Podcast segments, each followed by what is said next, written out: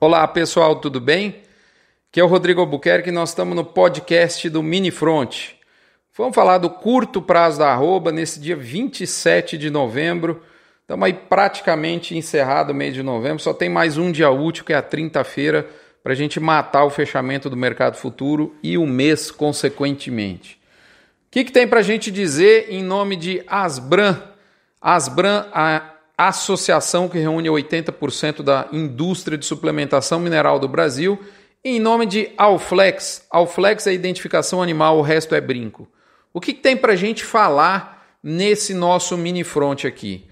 Eu digo para você o seguinte: por um lado, é fato que a temporada de alta da arroba ficou no retrovisor e que recuos em todas as praças do Brasil foram consolidados. Entretanto, também é fato que até agora, o recuo não foi intenso e abrupto como poderia ser, dado a intensidade da alta que ocorreu. Isso nada mais é do que uma fortíssima demonstração de força do boi. Mesmo no momento ele está sendo desafiado, no boi em 2020 é tinhoso, não é fácil jogar ele para baixo. A oferta restrita certamente está fazendo toda a diferença nesse momento. Nota-se que o mercado, depois que deu essa, encontrou esse teto e caiu um pouquinho, o mercado não tem coragem para subir novamente e tampouco tem peso para furar os suportes inferiores e, e continuar a derreter. Né? Ou seja, ele, ele, beleza, ele topou lá em cima, voltou, mas ele não derreteu. Isso tem se refletido no mercado físico, ou seja, a gente vê com alguma frequência negócios um pouquinho melhor que das grandes indústrias, feito aí pelos frigoríficos menores, mas a realidade está 10 a 20 reais abaixo do início do nível que a gente via no início do mês. As grandes indústrias tentando derrubar o boi em mais ou menos 20 reais e os frigoríficos menores em mais ou menos 10 reais. Né? Então tem, tem orbitado esse, esse negócio, vai e vem no físico dessa forma. E o indicador CPEA B3 tem oscilado com intensidade também dentro desse canal. Essa semana mesmo foi nítido. Sobe 8, cai 10, cai 7 e aí vai, né? No fim, a média não vira nada, fica no mesmo lugar. O mercado futuro também está dessa mesma forma, ou seja, ele perdeu sustentação. Se a gente observar aí o contrato de, de dezembro, que chegou a 297, aonde, por exemplo, eu fiz venda no mercado futuro de 297 no dezembro. Hoje ele está no 274.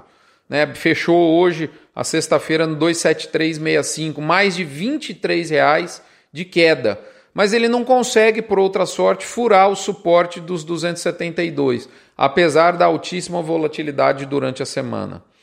É, o, o que, que a, gente, a gente tem de mais importante ocorrido no mercado nos últimos dias? Não é nada disso que eu falei agora, até agora. É que eu vou falar na sequência em nome de MSD, Vmax, Nutron Cargill, UPL Pronutiva, Cicobi Cred Goiás, daqui do setor marista de Goiânia, e Boitel da Agropecuária Grande Lago. Em nome desses seis parceiros do front, o que eu digo para você que o, de, o que de mais importante aconteceu foi nos últimos dias foi o mercado interno representado pelo nosso atacado, sinalizar claramente ter perdido o ritmo frenético de alta há exatamente uma semana, de quinta para sexta da semana passada, ou seja, dia 19 para o dia 20, a gente percebeu o mercado né, do atacado querer dar uma, dar uma, dar uma, dar uma tremida. Né? Mas ele também não derreteu. E, na minha opinião, não derreteu por dois motivos bem claros. Primeiro, porque a gente ainda vê embarques externos drenando uma boa fatia da nossa desidratada produção de carne de novembro. Então, assim, tem pouca carne sendo produzida e o embarque remanescente, esses últimos embarques, 47 do segundo tempo, estão ainda num bom volume. Então, acima do novembro do ano passado, por exemplo, bem acima, 10% acima. Segundo motivo que o atacado não cedeu, na minha visão, é que o mercado interno está reagindo à sazonalidade de virada de mês, é normal né? E nesse momento, o frigorífico está recebendo um pico de vendas dos pedidos do varejo para as festas de final de ano. Então, o varejo está buscando fazer pedido para se abastecer, para que essa carne chegue a tempo, até no máximo dia 15, 20 de dezembro, nas lojas, para que essa mercadoria esteja à disposição dos clientes para as festas de final de ano. Então, não faz sentido o frigorífico querer baixar preço de atacado nesse momento. Ou seja, os estoques seguem restritos, tem esse pilar, né? E, e o que é bacana a gente ver é que tudo que eu falei para o atacado é exatamente o que está acontecendo com a arroba e não por acaso, na minha visão. Né? O ensinamento cabal é o seguinte, moçada: preço do boi não é só oferta.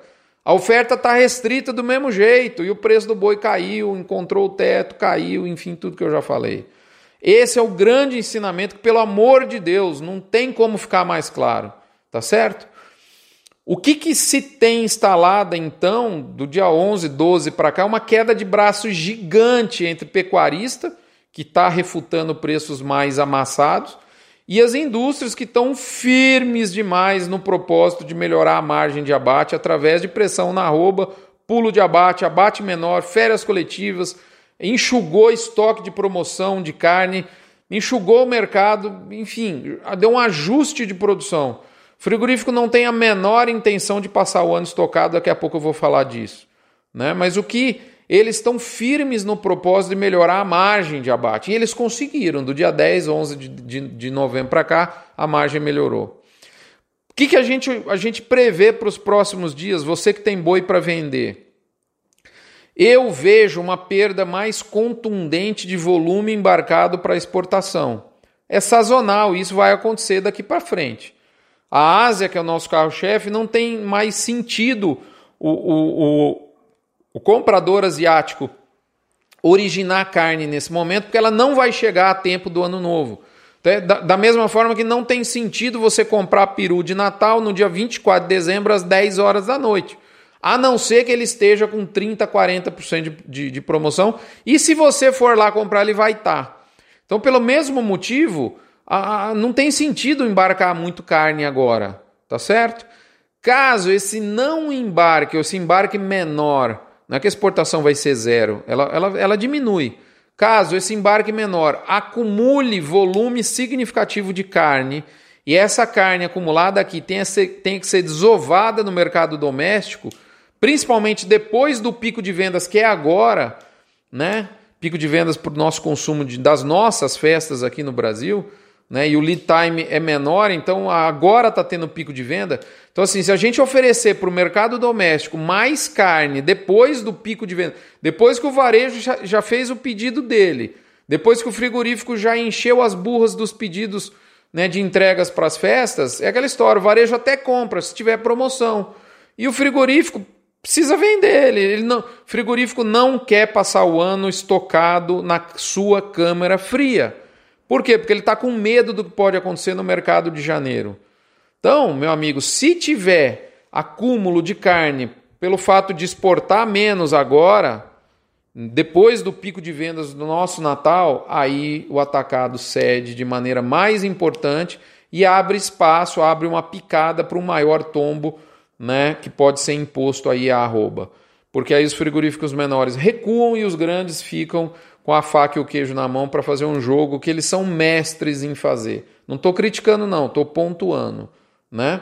Agora, por outro lado, para a gente finalizar, caso essa nossa, essa nossa produção atual de carne for tão baixa a ponto que, mesmo com a diminuição de volume de exportação, isso não leve, não resulte um volume de carne significativo para ser desovado aqui internamente, eu não vejo o atacado tendo motivo para ceder mais fortemente e vai continuar essa briga entre pecuarista e indústria até o final do ano. Detalhe: provavelmente nos últimos 10 dias do ano, a gente deve ver o boi voltar um pouquinho para cima. Por quê?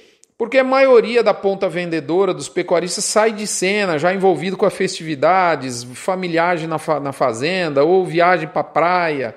É, poucas vezes do ano o pecuarista sarga né?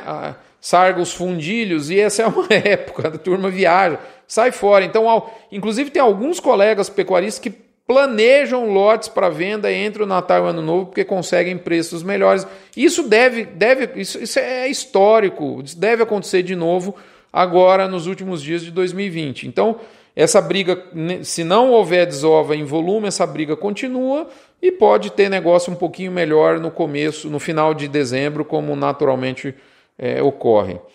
É, na minha visão, eu não vou ficar em cima do muro. Tem um cheirinho no ar de que o atacado cede mais. Nós estamos vendo, inclusive, isso no suíno, apesar que tem outra estrutura de mercado. Gente, é isso. Um abraço, fiquem com Deus. Até a próxima semana. Espero encontrá-los aqui com muita saúde. Nos próximos 15 dias nós vamos ter notícias no front, depois nós vamos entrar para o nosso recesso de final de ano. Um abraço, até a próxima, moçada. Fiquem com Deus.